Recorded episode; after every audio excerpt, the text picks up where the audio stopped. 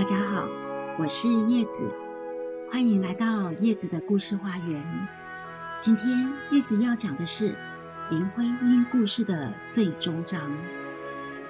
直到今天，提到林徽因，人们依然聚焦在她的美貌和爱情故事。可是，我认为林徽因之所以成为独一无二的林徽因，是她的大爱和她对建筑学理想的坚持。在那个女性仍备受歧视的年代，她凭借自己的实力和梁思成携手在古建筑学术界打出了一片前无古人的天地。西方学者对于欧洲古建筑的透彻研究，对每一处实例的精确记录测绘，深深启发和激励着这一对夫妻的决心。一九三一年。梁思成在专门研究中国古建筑的中国营造学社担任法事部主任，林徽因也在学社中任职，开始了他们的学术生涯。当时这个领域在国内学术界仍是一片荒芜，几部关于中国建筑史的书都是日本学者的作品，而且语焉不详。国内唯一的古书是宋朝建筑家李诫的《营造法式》，但其中的古术语也是渺若天书，难以理解。国内对于各地无数的宫殿、庙宇、楼塔、园林等，都还不曾根据科学技术进行过研究。在世界学术界面前，中国古建筑结构上的奥秘。造型和布局上的美学还是一个未解之谜。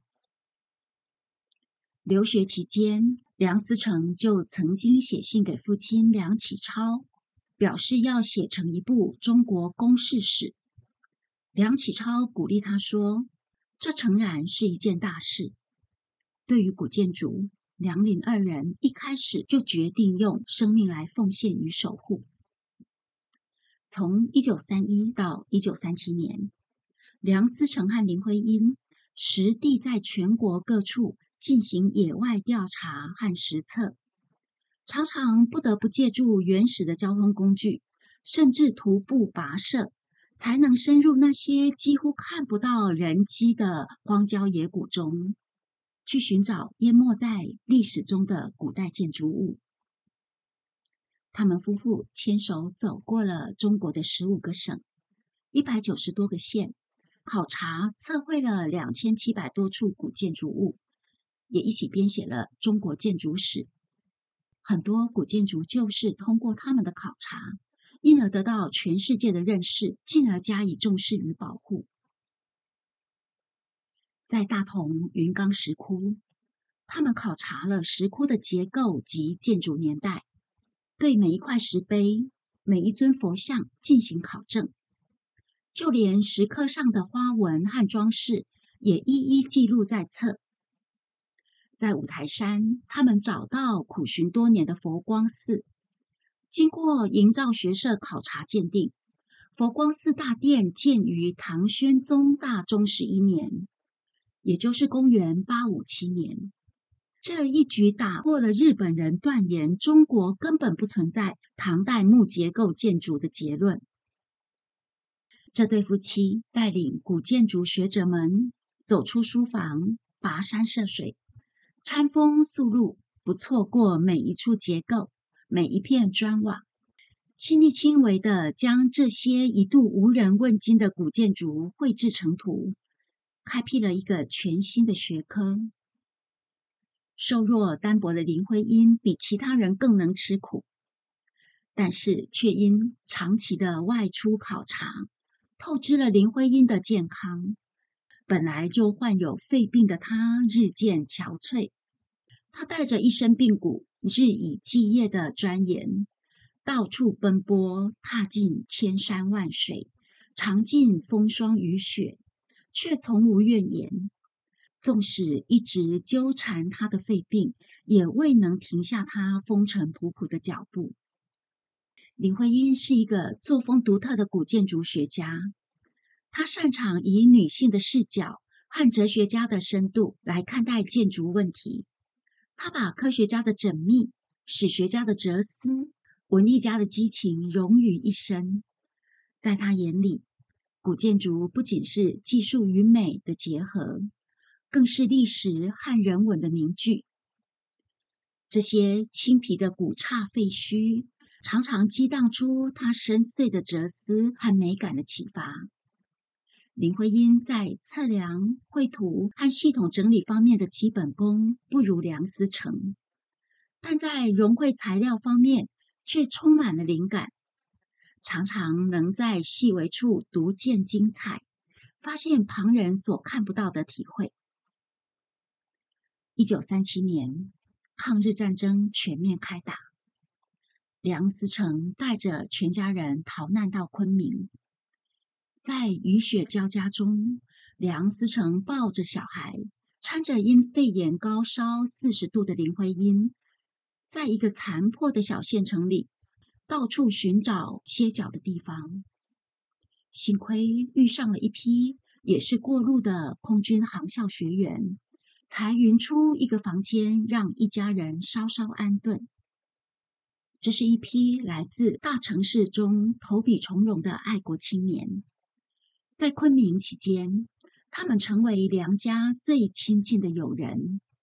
每当放假日，这些年轻人总爱聚集到梁家，把林徽因当作长姐，对她诉说无尽的乡愁和苦闷。他们学成的毕业典礼，梁思成和林徽因被邀请担任他们全旗所有人的名誉家长。但是悲伤的是，抗战都还没有结束，这十几个年轻灿烂的生命，便在一次次的空战中全部都牺牲了，无一幸存。一九四一年，林徽因最疼爱的三弟。当时刚从航校毕业不久的空军上尉飞行员林恒，一次任务中在成都的上空壮烈牺牲了。当噩耗传到林徽因的病榻上时，林徽因痛不欲生。此后不到两年，昆明这些天真爱国的空军孩子们，又一个接一个的陨落在蓝天。而为他们收留私人遗物、送他们最后一程的，依旧是林徽因。林徽因提及三弟和这些孩子，每每都难以克制的痛哭不已。他写的悼亡诗，哭三弟恒，已不再只是为林恒一人而写，更是献给抗战时期。所有认识与不认识的以身殉国的飞行员，林徽因瘦弱的身子骨里，散发着巨大而坚毅的民族骨气和节操。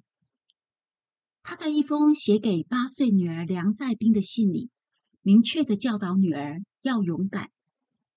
他说：“爸爸妈妈不怕打仗，更不怕日本人。”因此，你也要什么都顶有决心才好。林徽因也经常为儿女们讲解古文诗词。他的儿子梁从诫后来的回忆录记载着下面这一段话：我印象最深的是母亲在教我读到杜甫和陆游的“剑外忽传收蓟北，家祭无忘告乃翁”。以及可怜小儿女未解忆长安等名句时那种悲愤忧愁的神情，母亲非常擅长朗诵。我记得还在昆明时期，我大概只是小学二年级，她教我“唐居不入使命”，自己读给我和姐姐听。一篇古文被她读得绘声绘色，唐居的英雄胆气。秦王前倨后恭的窘态，听来简直似一场电影。五十年过去了，我仍觉得声声在耳，历历在目。此外，梁从诫的回忆录还记载着这一段往事：他说：“抗战胜利后，有一次，我同母亲谈起一九四四年日军攻占贵州、直逼重庆的危局。我曾问母亲：如果当时日本人真的打进四川，你们打算怎么办？”他若有所思地说：“中国读书人总还有一条后路嘛。我们家门口不就是扬子江吗？”我急了，又问：“我一个人还在重庆上学，那你们就不管我了吗？”病中的母亲深情地握着我的手，仿佛道歉似的，小声地说：“真要到了那一步，恐怕就顾不上你了。”听到这个回答，我的眼泪不禁夺眶而出。这不仅是因为感到自己受了委屈。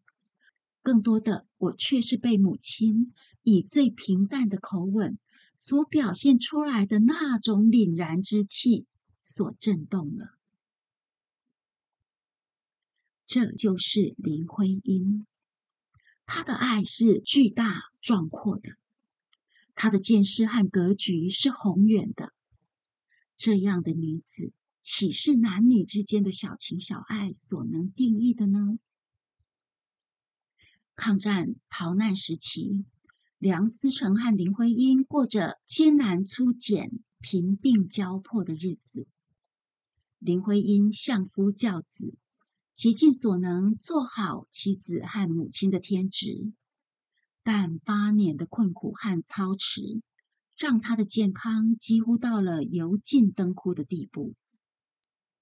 然而，在这样的困境中，梁林二人还是拼上性命，继续坚持着他们的学术理想。抗战以来，辗转千万里的逃难，他们几乎把所有值钱的东西都丢光了。但是战前调查古建筑的那些原始资料、数以千计的照片、实测草图记录等等，他们却紧紧的完整保护，一张也没有遗失。只有在离开北平前，将那些无法随身携带的照相底板和珍贵的文献存进天津一家外国银行的地下保险库。当时以为这是最安全的，不料一九三九年天津淹大水时，所存的资料几乎全毁。两年后，当这个消息传来。夫妻二人几乎难以承受这巨大的打击。在那个年代，能活下来就已经是千辛万难。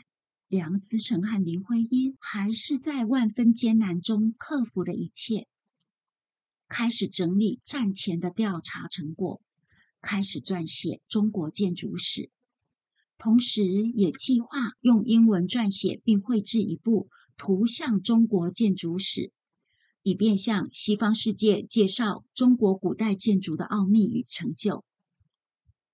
他们一面讨论，一面用一台破旧的、几乎解体的打字机打出草稿，又绘制了有大量英汉对照注释的精美插图。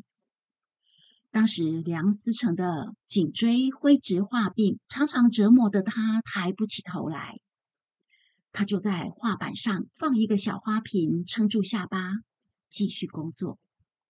而病弱的无法下床的林徽因，则坐卧在病榻上，翻阅各种资料典籍，为书稿做种种的补充、修改、润饰。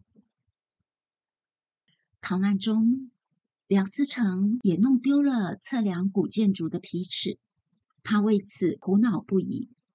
林徽因则瞒着丈夫，偷偷省下自己的粮食和营养品，用天价在黑市给梁思成买了一条皮尺。林徽因在四川卧病五年，最后不得不摘除已经感染的肾脏。夫妻二人就这样相互扶持，患难与共。艰辛坎坷的度过了八年的抗战岁月。抗战胜利后，好友们都建议梁思成、林徽因夫妇出国治病，可是他们毫不犹豫的拒绝了。眼看着无数古建筑被战火摧毁，他们无法一走了之。他们决定用自己风中残烛般的生命来守护这一片废墟中的珍宝。回到北平后，梁思成应聘筹建清华大学建筑系，但不久他就到美国去讲学了。开办新系的许多工作都落到了林徽因的身上。病榻缠绵中，林徽因除了认真编写中国建筑史，还努力埋首在创系千头万绪的工作里。他和青年教师们建立了亲密的同事情谊，热心的和他们进行学术思想的探讨与交流。同时，他也结交了许多文学、外语方面的青年教师，经常兴致勃勃的和他们讨论文学。但是，疾病仍在无情的侵蚀着他的生命。林徽因不得不过一种双重的生活。白天，他会见同事、朋友和学生，谈工作、谈建筑、谈文学，有时兴高采烈、滔滔不绝，以至于自己和旁人都忘记了这是一个罹患重病的人。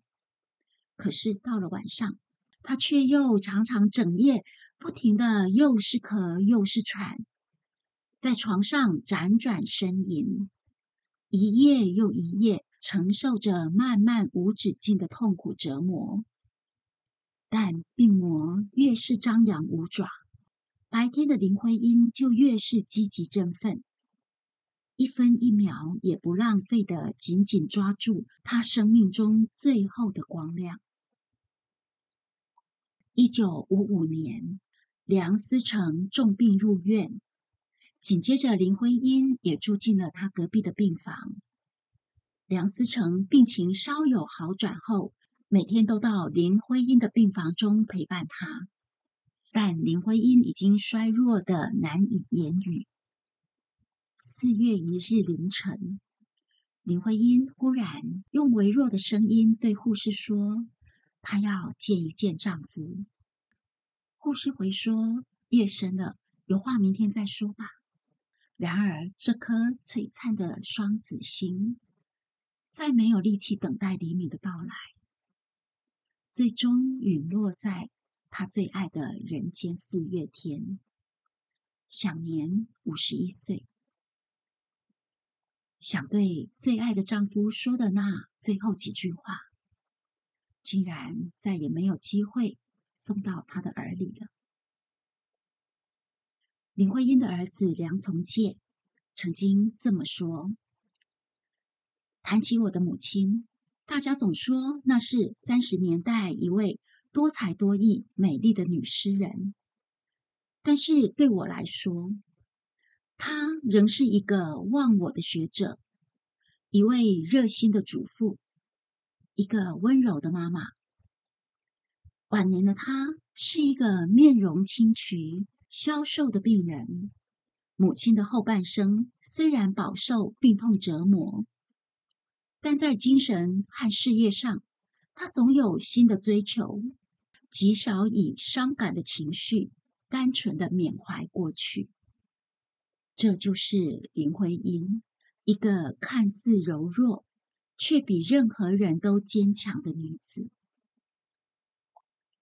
林徽因的美丽不只是外表，而是在她那独一无二的风骨。她执守自己挚爱的事业。